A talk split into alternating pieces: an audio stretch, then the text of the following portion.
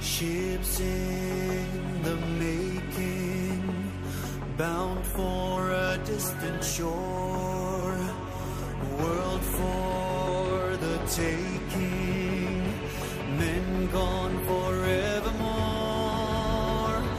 boarding and setting sail. Sexto Continente. Dirigido por el obispo de Orihuela Alicante, Monseñor José Ignacio Munilla.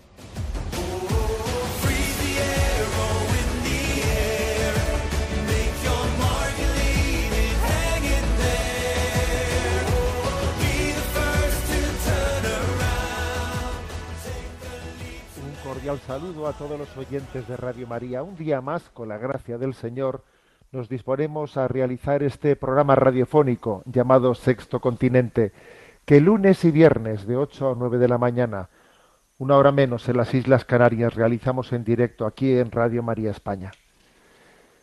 Ayer, domingo, día del Domum, resonaba, en todas las iglesias se proclamaba el Evangelio del publicano y del fariseo.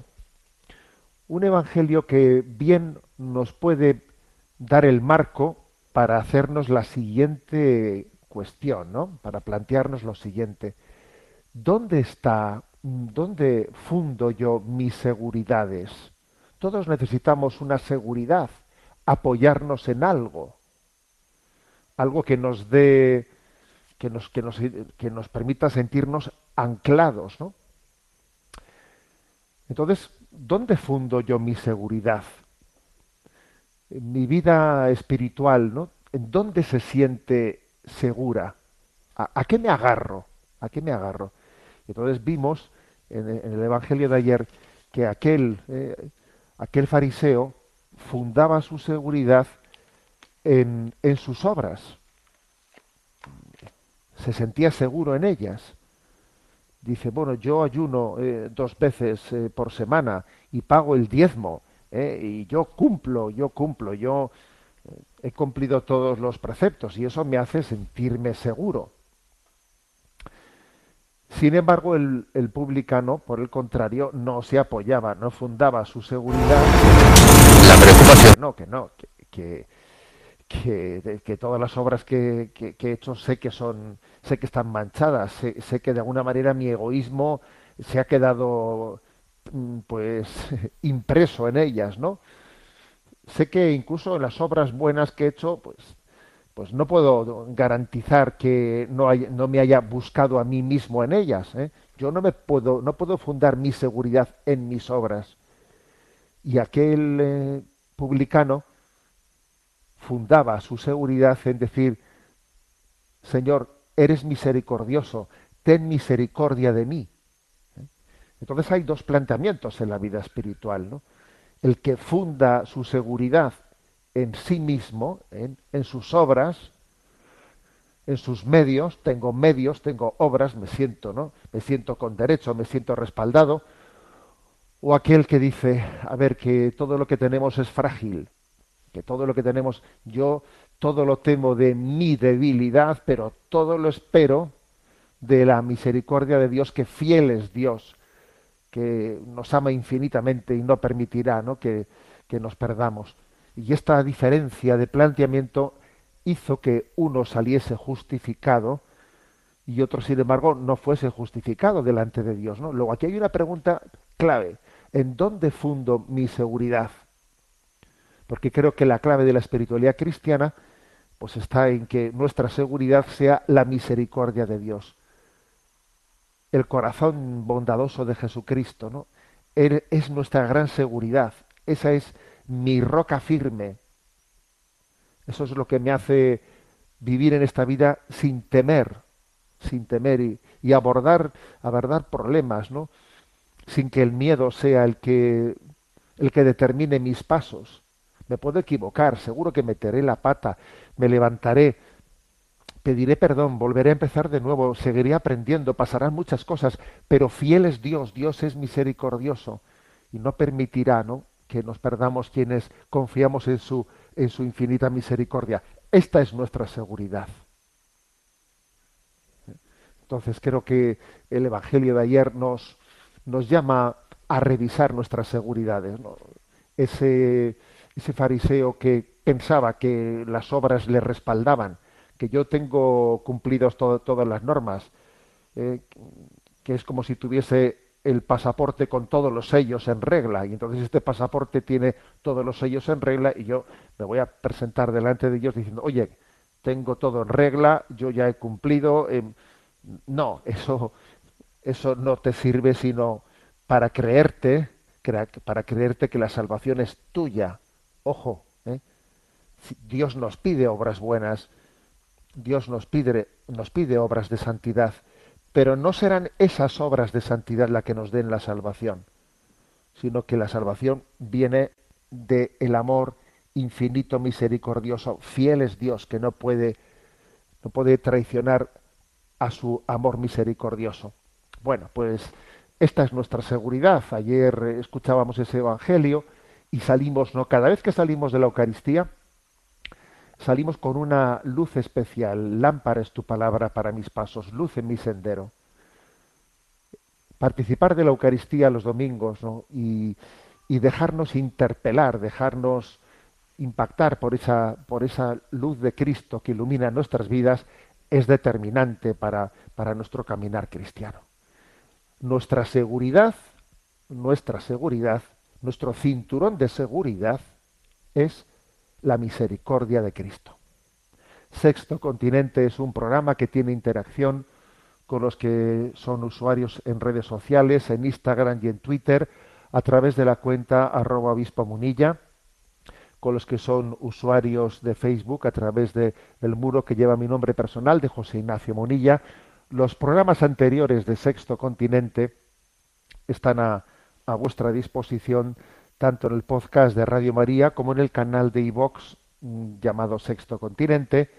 Se puede acceder también fácilmente a través de la página eh, multimedia www.enticonfio.org. Bien, he elegido un tema, un tema que creo que mm, en varias ocasiones eh, también en Radio María ha sido abordado, pero tiene una gran actualidad, sin duda alguna, eh, que es el tema de el discernimiento en torno al yoga. ¿eh? Y lo he elegido por el hecho de que en Catholic Link, una de las páginas web ¿no? de, así de, de formación católica, se ha publicado una- un artículo esta semana, un artículo escrito por Verónica Tito, sobre, eh, con el siguiente título, ¿no? La oración de meditación es un yoga cristiano. Cinco diferencias para no confundirlos. ¿eh? Bueno, pues como veis es un, un artículo que lo que quiere es, a ver, vamos a diferenciar lo que es eh, la meditación cristiana del yoga. Porque, bueno, estamos en un contexto en el que tendemos a, a confundir, ¿eh? a confundir fácilmente los conceptos. Es muy común en nuestro entorno ver gente que practica yoga, bueno, bien sea porque esté de moda o porque uno necesita alguna forma de desconexión. Muchas personas necesitan relajarse, tienen tantos otros motivos. Bueno, ¿eh? pero la, lo clave es que entendamos lo que, lo que este artículo, ¿no?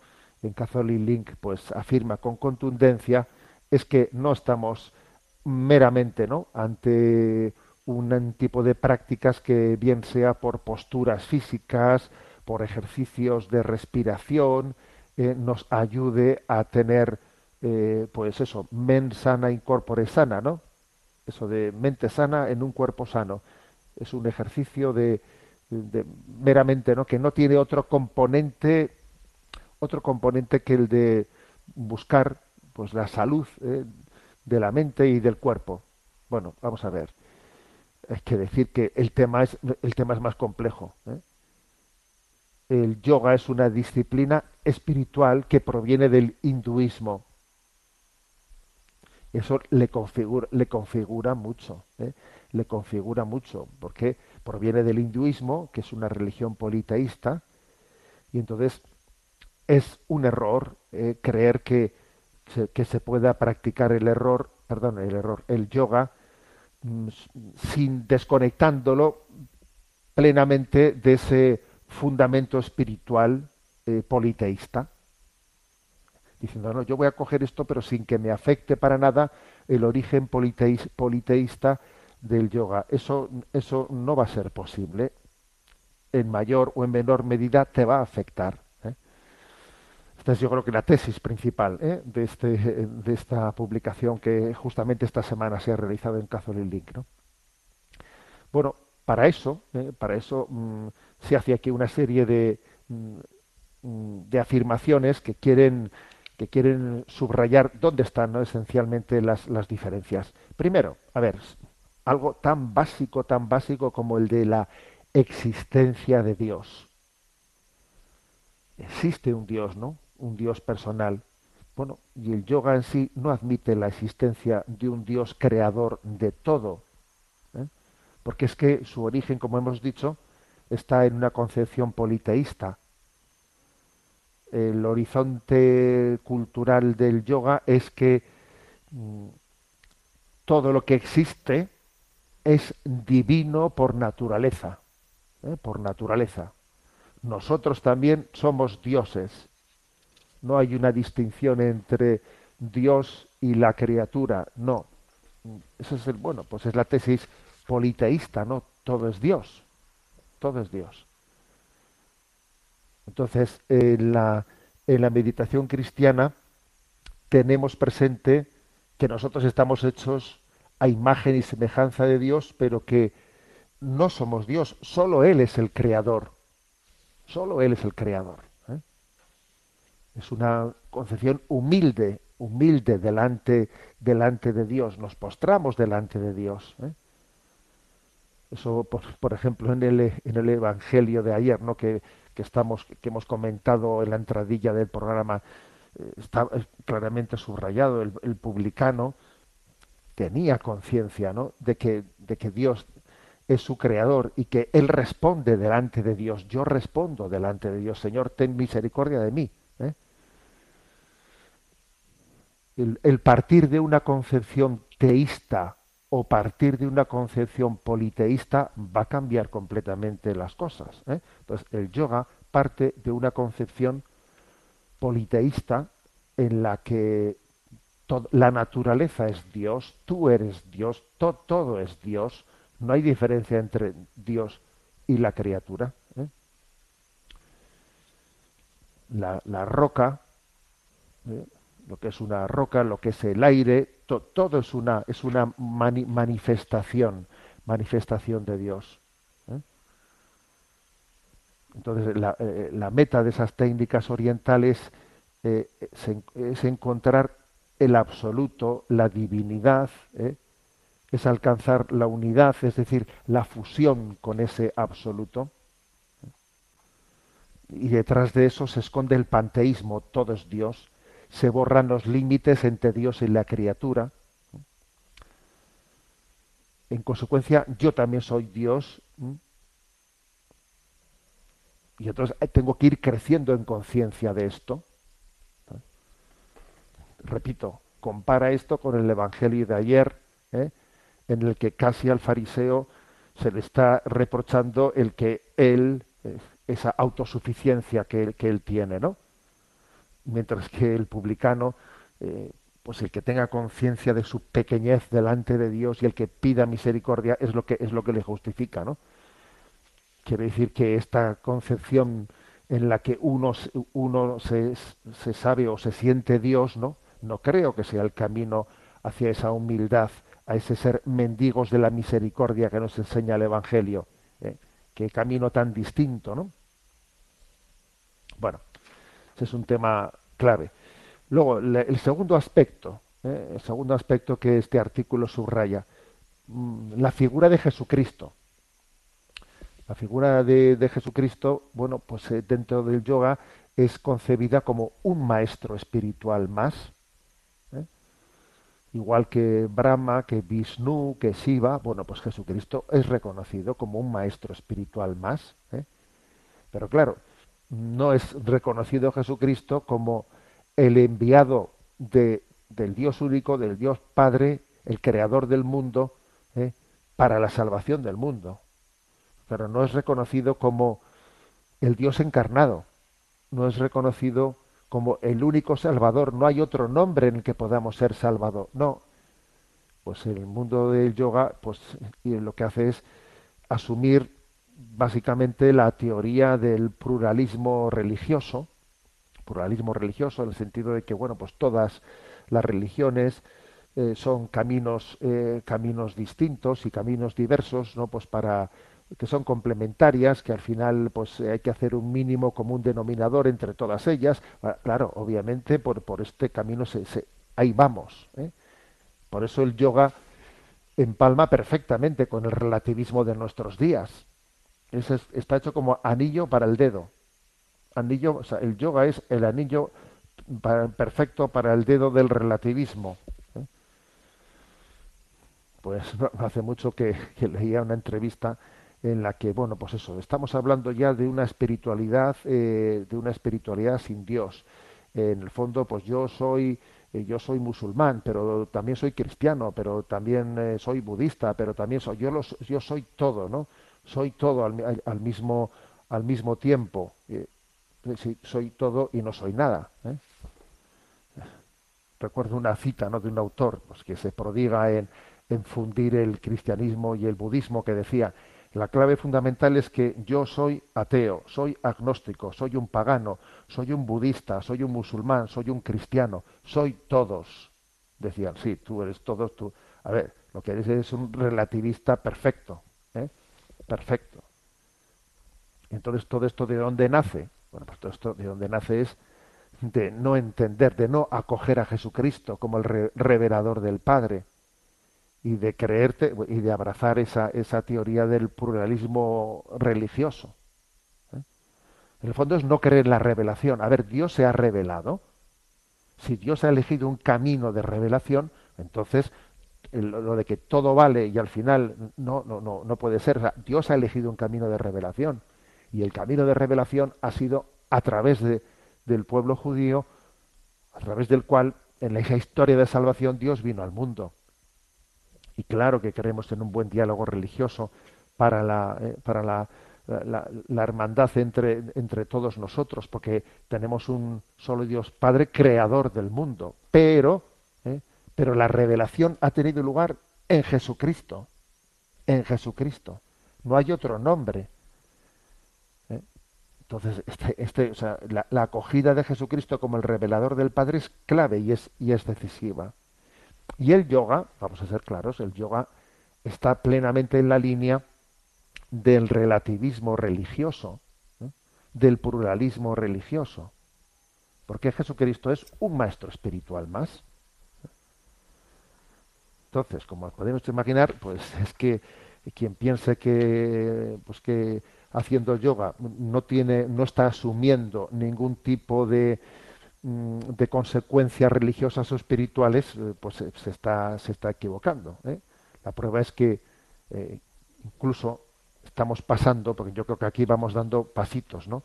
Y de ese, de esa afirmación primera de Cristo sí, Iglesia no. Aquella afirmación primera, pues luego, luego se pasó al pluralismo religioso de Dios sí, pero Cristo es uno más, ¿no? Cristo es uno más entre, entre tantos, tantos líderes o, o- tantos, tantas manifestaciones de Dios. Y ahora ya lo último, el último es espiritualidad sí, religión no.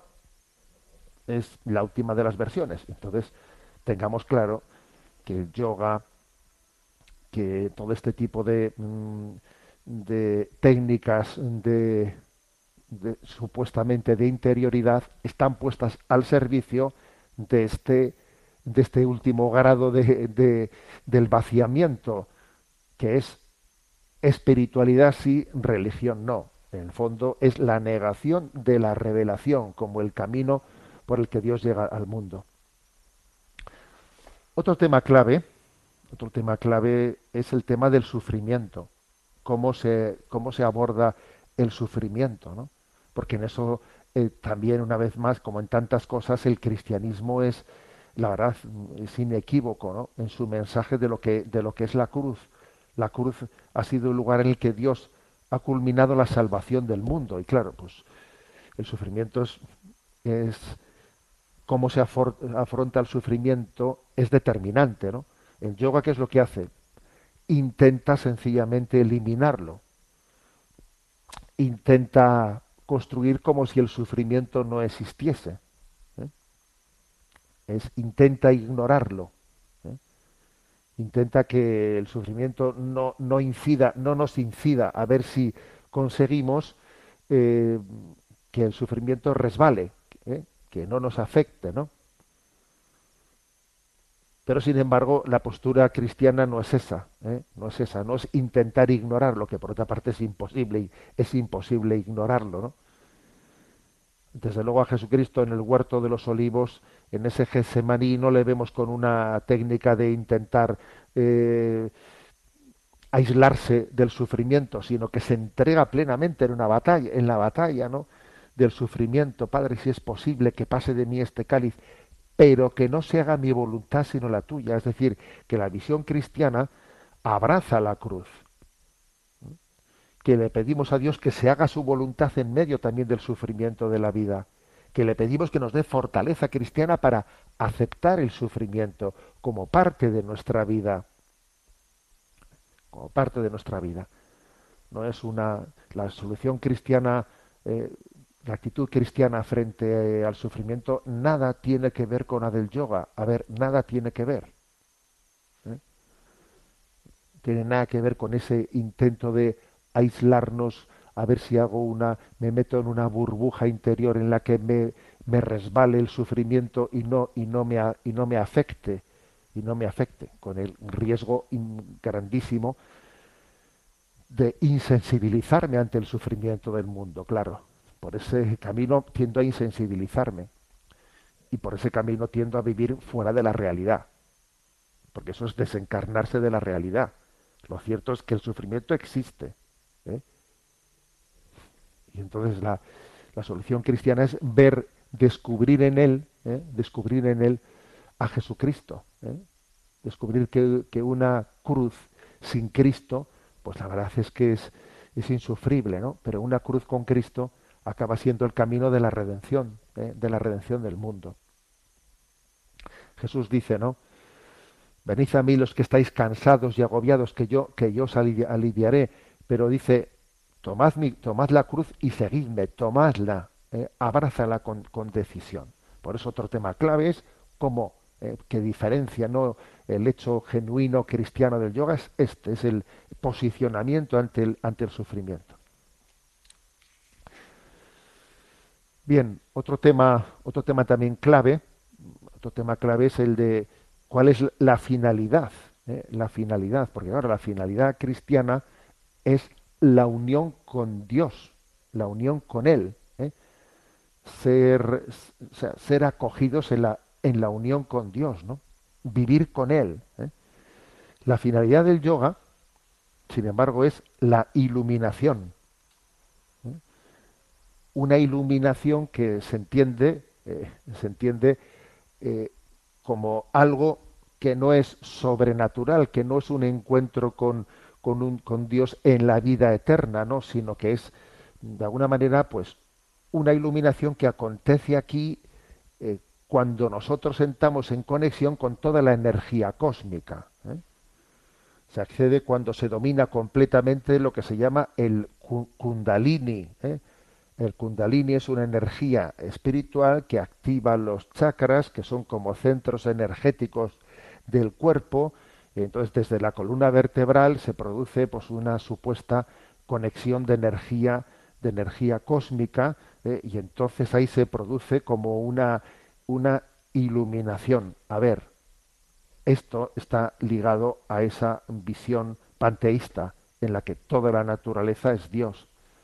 Pero como os podéis imaginar, esto es muy distinto de que nuestra la meta, el fin de nuestra vida es, es la unión, el encuentro con Dios, ¿eh? el encuentro con Dios en la vida eterna. Esta explicación de, de la finalidad, como de una iluminación cuando el kundalini brota de nosotros y se activan los chakras y entonces se produce una especie de, de unión con la energía del universo, en el fondo es confundir lo sobrenatural con lo natural, porque si tales energías corporales existiesen, ¿eh? existiesen, eso que se llama el kundalini, si, si todo eso, si existiese tal cosa, ¿eh? eso no es, no es sobrenatural, pues en todo caso sería algo, algo natural, ¿no? Como pueden existir eh, energías corporales, etcétera, pues que la medicina irá descubriendo poco a poco, pero confundir eso con lo sobrenatural, pues es, es, es- es, pues una vez más una manifestación de panteísmo, ¿eh? de panteísmo. Esta es, esta es una diferencia, una diferencia sus- sustancial, ¿no? Confundir lo natural con lo sobrenatural. Claro, si, si todo es Dios, en el fondo, pues es que nada, nada es Dios. ¿eh? Nada es Dios. ¿eh? Si, si existiesen energías corporales, ¿eh? confundir eso, ¿no? Eso como, como la divinidad es reducir lo natural a los, lo, lo sobrenatural a lo natural. Nuestra finalidad es otra, nuestra finalidad es el encuentro personal con Dios y la conversión de nuestra vida para que podamos tener una unidad de corazón con Dios. Mi conversión ¿eh? es el encuentro que me lleva a la conversión.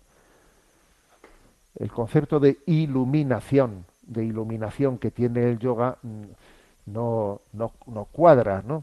con el encuentro personal con Dios para el cual buscamos la, la conversión. ¿eh? La oración siempre te lleva, bien hecha, siempre te lleva a la conversión, a sintonizar con Dios.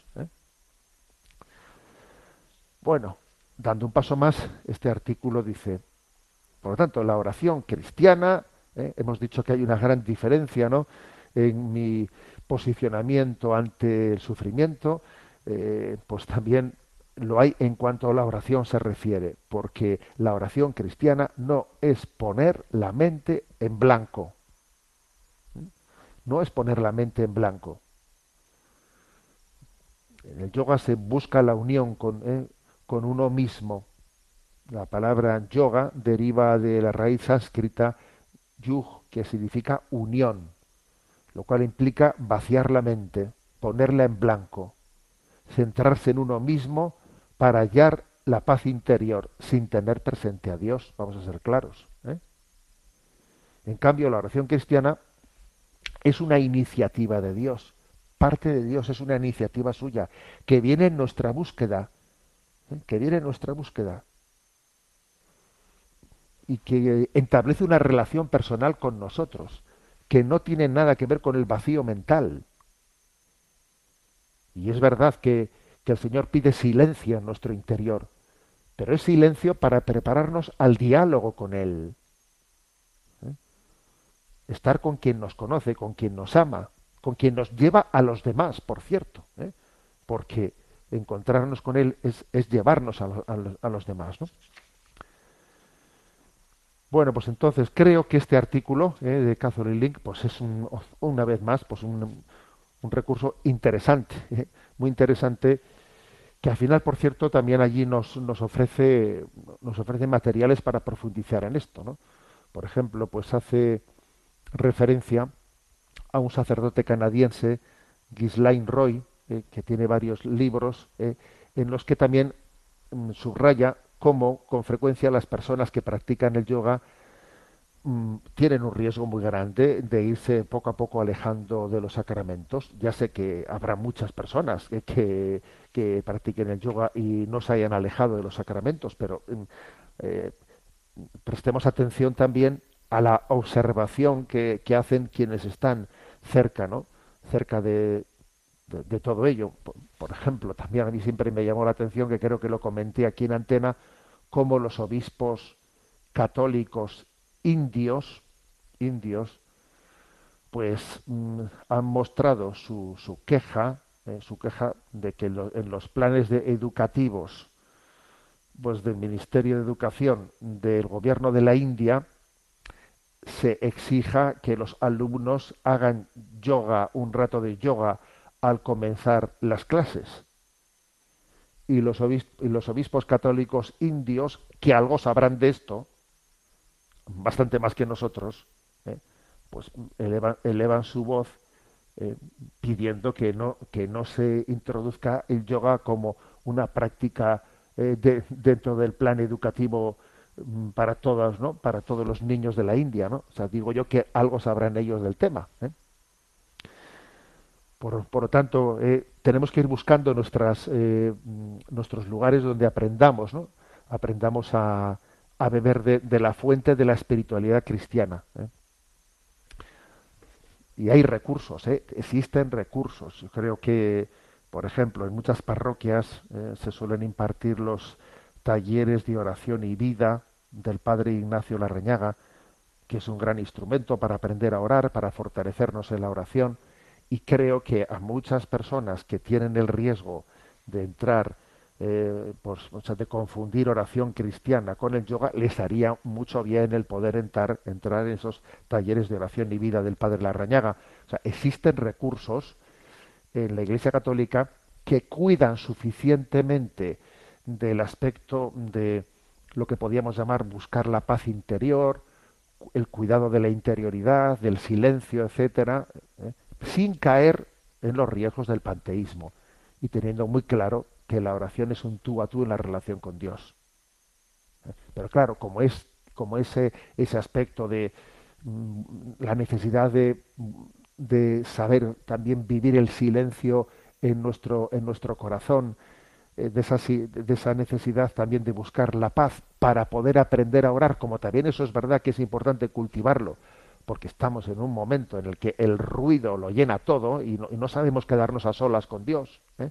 pues puede ser bueno que, que uno encuentre dentro de la tradición cristiana algún eh, algún recurso como este al que he hecho referencia, ¿no? de los talleres de oración y vida, que le ayuden a, a tener, ¿no? Pues la paz, la interioridad, pero sin confundir eso, ¿eh? sin confundir eso, pues con un panteísmo en el que al final es imposible que haya un diálogo en el encuentro, en el encuentro con Dios, ¿no?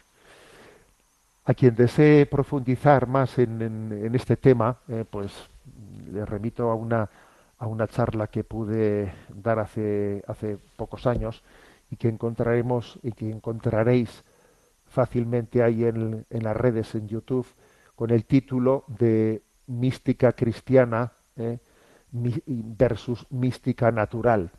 ¿eh? ¿Es compatible el yoga con el cristianismo? ¿Eh? Esa charla, pues, pues un servidor la impartió hace, hace pocos años y está ahí a vuestra disposición en YouTube. Mística cristiana versus mística natural. ¿Es compatible el yoga con el cristianismo? Bueno, pues vamos a tener nuestro momento de, de ponernos también en presencia de Dios a través de la, eh, a través de la, de lo que es la música. Nos recurrimos a, Martín Valverde, ¿no? Este gran cantautor, gran cantautor que nos ayuda a, ponernos en la presencia de Dios y, y escuchamos pues una parte de esta canción suya que se llama Bendición. En el nombre del Padre, en el nombre del Hijo, en el nombre del Santo Espíritu, Dios me bendijo.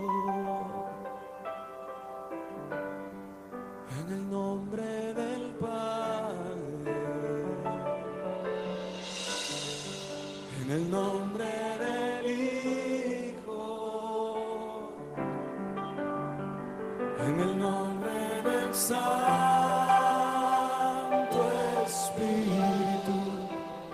Me bendiga. El amor tuvo una reunión. Padre, Hijo y Espíritu estaban en una reunión hace mucho tiempo y el Padre con lágrimas en los ojos dijo, amo al hombre, lo amo con todo mi corazón y lo quiero salvar. Tengo un plan, como ellos entienden como nadie. Volvió a ver a Jesús y Jesús también ya con lágrimas le dice, sí, Padre, yo voy, cuenta conmigo, yo también los amo, me voy a hacer uno de ellos. Creceré ahí con ellos, sabré lo que sienten ahí. Caminaré, les salvaré de nuestro amor, de tu amor. Voy a dar mi vida por ellos y regresaré a ti. a romper el velo que te separa de ellos. Jesús volvió a ver al Espíritu y el Espíritu inmediatamente reaccionó y le dice, yo voy a estar ahí Jesús. No te preocupes, ya elegí la más hermosa de las mujeres para que fuera tu mamá. Yo voy a estar ahí en tus tentaciones, en tu lucha, en tus milagros. Te alegrarás cuando veas que el Padre y yo hemos revelado esto a los pequeños. Yo te levantaré de entre los muertos y cuando tú regreses, yo me quedaré ahí con ellos decirles que tú, Padre, tú, Jesús y yo, Espíritu Santo, los amamos. En el nombre del Padre, en el nombre del Hijo, en el nombre del Santo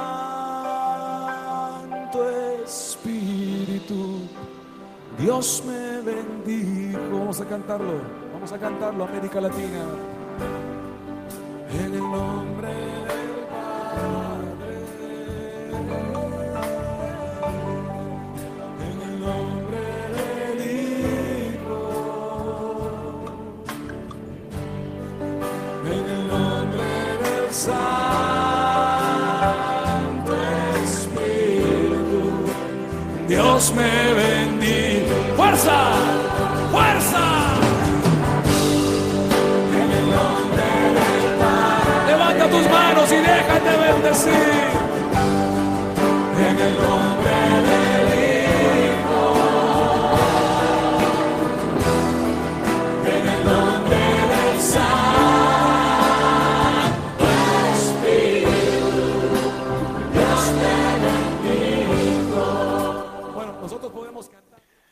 En el nombre del Padre, del Hijo y del Espíritu Santo. En ese nombre es en el que nosotros hemos sido encontrados, descubiertos por Jesucristo. Y es el, el nombre, el nombre de la Santísima Trinidad, el que nos ha sido descubierto en la revelación que Cristo, como revelador del Padre, nos ha mostrado. Bueno, seguimos adelante en este programa de Sexto Continente. Hay un correo electrónico habilitado para la intervención de los oyentes, que ya lo conocéis, sextocontinente arroba radiomaria.es, sextocontinente arroba radiomaria.es, y vamos a pedir que nos vayan presentando las preguntas seleccionadas desde la emisora. Buenos días. Muy buenos días, monseñor. Pues eh, nos llega una pregunta que es de Olaya de Bilbao, que nos plantea, me llamó la atención un mensaje enviado por usted a redes y que le pediría que desarrollase en antena.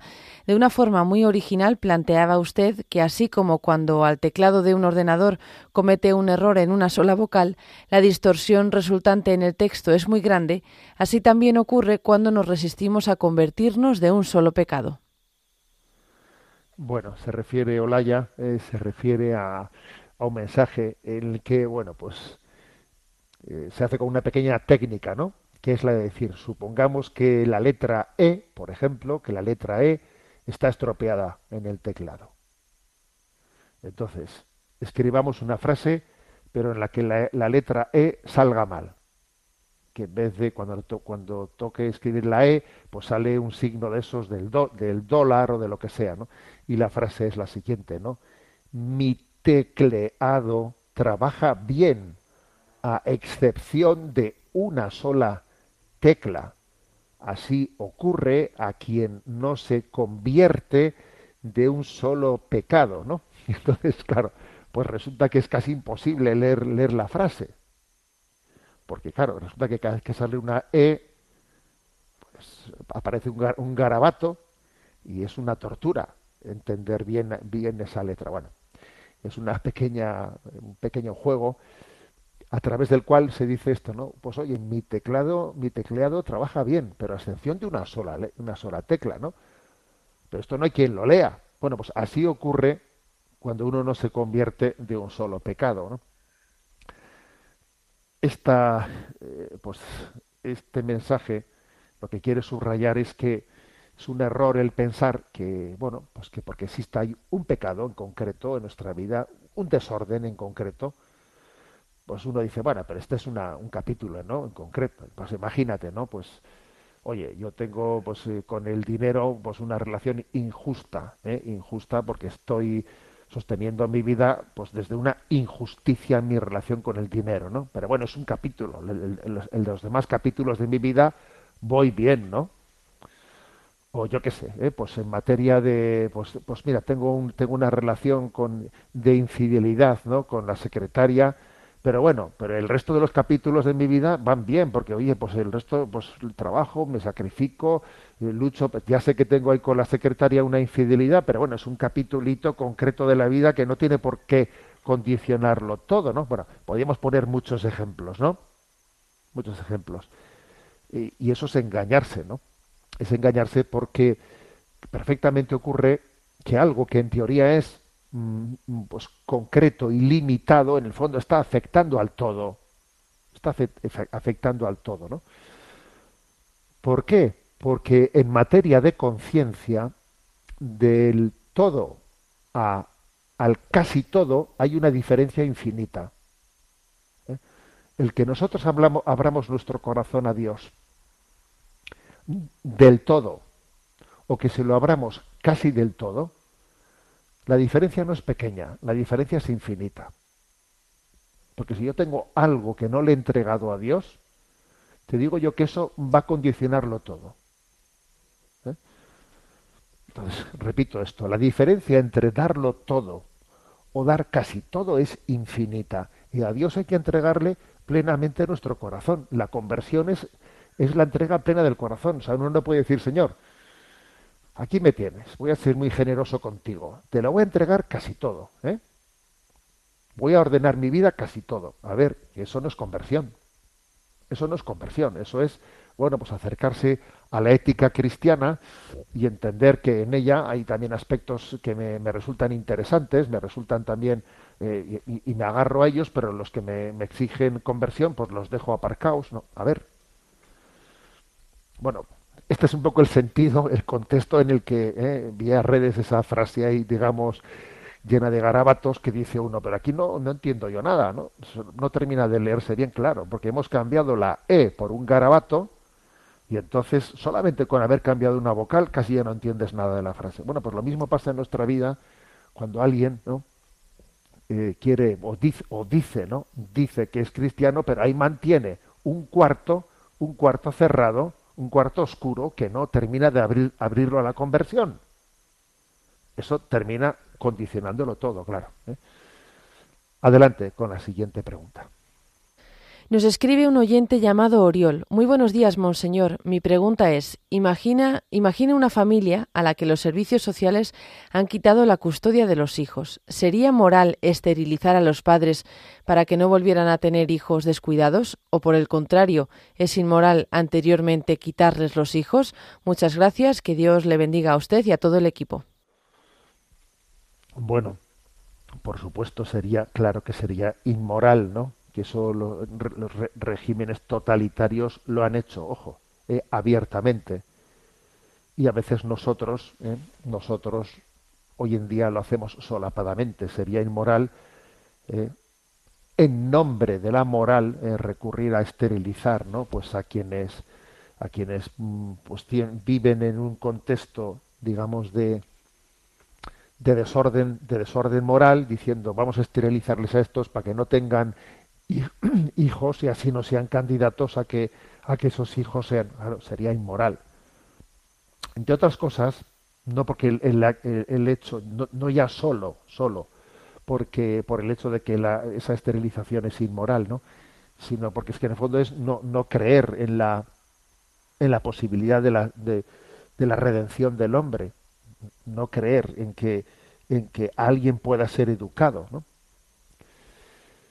Pero bueno yo creo que la que la pregunta que hace Oriol en la consulta que hace donde tiene quizás el tema eh, más eh, más eh, digamos peliagudo en la actualidad es es en el hecho de la administración pública tiene el derecho o incluso el deber de retirar la patria potestad a unos padres de sus hijos en cuando estos cuando estos padres pues mm, han demostrado una, una dejación de sus funciones de padres eh, de una manera patente y continuada? Pues sí, eh, claro, la Administración tiene ese derecho y deber, ¿eh? derecho y deber de intervenir en casos en los que pues, existen, ¿no? Existen casos, pues padres metidos en drogas, padres que están enganchados a las drogas y entonces, pues yo he conocido, como párroco he conocido casos de estos que incluso mm, la verdad es que me he escandalizado de que cuánto se, se, puede llegar a intervenir, que se interviene demasiado tarde, se interviene demasiado tarde y los niños están viendo cosas y sufriendo cosas de demasiado tiempo, ¿no? Son casos súper dolorosos. Pienso también por mi propia experiencia que, que es importante que en estos casos se recurra en primer lugar a tomar contacto con otros, eh, con otros miembros de esa familia, pues con los abuelos, con otros hermanos. Es decir, que la administración tiene que tener una relación con el, con el conjunto de la familia, no solo eh, con, esa, con ese núcleo, eh, núcleo de la familia en el que unos padres están enganchados a la droga, puesto ese caso, ¿no? sino tomar contacto con los abuelos, tomar contacto, porque, porque siempre será mejor, siempre será mejor que esos niños sean cuidados ¿no? por, por otros, otros miembros de la familia si tienen disposición ¿eh? y capacidad para poder hacerlo, ¿no? pues antes de que eh, pues tengan que carecer de, del cobijo familiar y ser y ser eh, pues asumidos por una administración pública que, que, eso es mucho que eso es muy frío eso es muy triste o sea creo que en esos casos hay que recurrir a la familia extensa en la medida en que se pueda bueno, pues mm, esto yo creo que me parece a mí que no se hace suficientemente, ¿no? El recurrir a la, a la familia, a la familia extensa, a los abuelos, a los tíos, ¿no? que pueden salvar situaciones, situaciones de este, de este estilo, pues de una manera eh, clave, ¿no? Pero esto por una parte, y concluyo diciendo, ¿no? Pues a la, a, la pregunta de Oriol, que quizás en nuestros días, ¿eh? en nuestros días, ya a otro nivel distinto, a nivel de la ayuda internacional, etcétera, existe el riesgo de está existiendo un riesgo patente de, de intentar ayudar a salvar, ¿no? A, luchar contra la pobreza, ligando la lucha contra la pobreza en los países del tercer mundo, pues a, a la esterilización, ¿eh? diciendo vamos a luchar contra la pobreza. En realidad lo que estás haciendo es hacer que no nazcan pobres, ¿eh? Y así dices, bueno, estamos teniendo un éxito en la lucha contra la pobreza ya, porque estás acabando con los pobres, ¿no? Porque estás consiguiendo que los pobres no nazcan, es así, eso lo consideras como una lucha, como un triunfo en la lucha contra la pobreza. Ojo, que este tipo de esterilizaciones disfrazadas, ¿no? de una promoción de la de una promoción de, de los pueblos o de una lucha contra la pobreza son una máxima hipocresía ante la que tenemos que tener capacidad de, ¿eh? de levantar nuestra voz. Adelante con la siguiente consulta.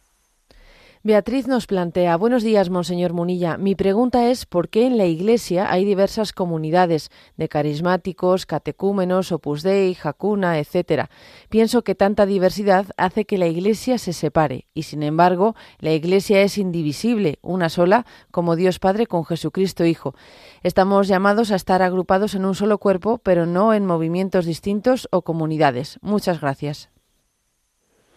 A ver, yo creo que es muy bueno conocer la historia de la Iglesia. Y la historia de la Iglesia Católica siempre han existido los carismas. ¿eh? Siempre han existido los carismas. Eh, pues, pues, fijémonos pues lo que lo que fueron las órdenes mendicantes, lo que lo que supuso, por ejemplo, pues eh, San Francisco de Asís, lo que supuso no digamos nada, San Benito.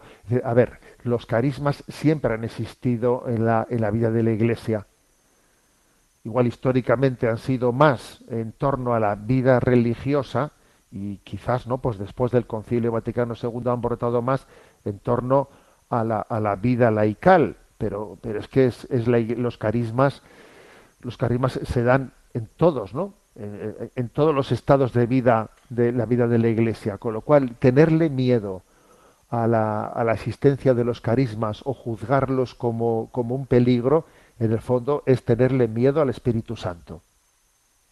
Al Espíritu Santo no le es, es, dador de vida. Y la vida pues pues alcanza no pues pues formas tan tan diversas de, de manifestar un mismo misterio de la fe. Entonces yo creo que no es la, la diversidad de carismas eh, la que pone en riesgo nuestra unidad. No no lo es. No lo es ¿eh? y creo que sencillamente la, la- la clave está en que esa diversidad de carismas pues se conjuguen en, en, torno a la Iglesia apostólica, que es la que garantiza pues la unidad en la fe, la unidad eh, también bajo bajo el gobierno el gobierno de la Iglesia que integra los carismas y los suma y los suma y los pone todos ellos no dentro de, de- de un proyecto pastoral común. ¿eh? Es verdad que también es responsabilidad nuestra, ¿no? De los obispos, el gobierno de la Iglesia, de manera que los carismas se integren. Pero, diga, yo me lo habéis escuchado en más de una ocasión, que la Iglesia tiene dos pulmones. ¿eh? El pulmón de la Iglesia apostólica y el pulmón de la Iglesia carismática. ¿eh? Y la Iglesia carismática, pues, eh, pues sin duda alguna, a veces tira de nosotros, ¿no? Tira, pues, por, por el hecho de que el Espíritu Santo es muy creativo y, además, pues, pone, pone en marcha eh, pues formas de vida, formas de expresión cristiana, cuando otras están langui- languidecientes, ciertas formas de expresión parece que han cumplido su función eh, con el paso de los siglos, pero ya dejan de, de- de- de- de ser efectivas y, y el Espíritu Santo hace que surjan otras formas de vida y expresión que tienen vida, que llegan a los corazones. O sea, Dios tiene misericordia de nosotros y nos envía carismas distintos a lo largo de la historia en la medida en que en que, en que el mundo necesita, ¿no? Que el mensaje de siempre llegue de formas nuevas que nos resulten significativas y que nos permitan llegar a tantas personas alejadas. ¿eh? O renovar los corazones de los que quizás están con un riesgo de, de tener una fe languideciente y entonces sean renovados por un carisma en definitiva, no tengamos miedo al Espíritu Santo. ¿eh? Dejemos que el Espíritu Santo nos, nos sorprenda, ¿eh? No- nos sorprenda y confiemos en la Madre Iglesia, en el gobierno, en el gobierno apostólico de la Iglesia, que es el que tiene la responsabilidad de, de- de integrar, de tutelar, de acompañar, de corregir eh, y de hacer que se conforme una gran sinfonía en el seno de la Iglesia Católica. Ciertamente, el problema que tenemos hoy en día en la Iglesia no es el de las, el de los carismas internos, no. El problema que tenemos hoy en día en la Iglesia es el de la secularización interna. Ese sí que es el problema. El de que vamos poco a poco mm, asumiendo el espíritu mundano, pensando como el mundo piensa. Ese es nuestro problema. Los carismas más bien están haciendo un servicio muy grande de una vitalidad que nos, nos están, de alguna manera, ayudando a no asumir el espíritu mundano. O sea, la vitalidad de los carismas es el mejor de los remedios, ¿eh? pues para que no seamos fagocitados por la mundanidad. ¿eh? Bueno, vamos con la última de las preguntas. Adelante. Silvia López nos, hace la siguiente consulta. Estimado obispo Munilla, soy Silvia López, le escribo desde México. Quisiera hacerle esta pregunta. ¿Es correcto litúrgica o canónicamente poner un altar de muertos dentro de un templo católico o en el atrio? Le comento que un altar de muertos tiene objetos como comida, bebida, etcétera, que le resultaban atractivos al difunto durante su vida y que tienen la intención de atraer su alma. ¿Es esa nuestra fe? Muchas gracias por toda su orientación. Saludos cordiales desde México. Bueno, la verdad es que mm, obviamente esta pregunta viene de un contexto cultural eh, que pues que algunos desconocemos plenamente, ¿no? No, no- hemos sido testigos en nuestra en nuestra cultura eso de, del altar de muertos, ¿no? Dentro de un supuesto templo católico. Claro, supongo que supongo que eso vendrá de, de eso de ese intento, de ese de ese esfuerzo que se ha hecho a veces por entre comillas cristianizar eh, pues elementos paganos que pudiesen existir no en pueblos que han sido que han sido cristianizados y a la hora de, cristianizar una cultura perviven pueden pervivir en ella sin haber sido suficientemente purificados elementos paganos ¿eh? como eso de que en el altar pon- pon- pongamos comida o bebida o objetos que le gustaban al difunto para que eh, pues, para que no sé le resulten atractivos al, al difunto y atraigamos su alma al altar. Bueno eso obviamente pues eso eso no tiene sentido no no tiene sentido es un elemento pagano. Bien pero también voy a decir una cosa que que es sin justificar eso en absoluto creo que también la cultura eh, la cultura hay que tener paciencia en el proceso de purificación que necesita ¿eh? porque cuando hay eh, pues tradiciones ¿no? que pues que han, que han asumido pues por ejemplo estamos conmemorando el pues el fallecimiento de un difunto y entonces como a él le gustaba este alimento ponemos este alimento en- delante del altar. Bueno pues son son tradiciones no pues que obviamente ne- necesitan ser purificadas pero que yo también creo que, hay que tener paciencia con eso paciencia y los evangelizadores eh, los evangelizadores tenemos tenemos dos formas de actuar, ¿no? Una es pues la de escandalizarnos y, bueno pues romper de una manera radical, salga usted de aquí con todo eso, ¿no? Y que está usted aquí profanando la casa del Señor, ¿eh? o, o la de llevar adelante una purificación paciente de eso, ¿eh? una, una purificación paciente. Y me parece a mí que en materia de, de cristianizar la cultura, pues que lo propio es que tengamos paciencia, porque todo aquello que viene de, costumbres del pasado, de nuestros antepasados, etcétera, pues necesita, eh, ne- necesita el tiempo y la paciencia para que sea profundamente cristianizado, ¿no? sin que alguien perciba que se está agrediendo a su a la cultura suya ancestral, ¿no? Bueno, Bueno, tenemos el tenemos el tiempo cumplido. ¿eh? Me despido con la bendición de Dios Todopoderoso, Padre, Hijo y Espíritu Santo. Alabado sea Jesucristo.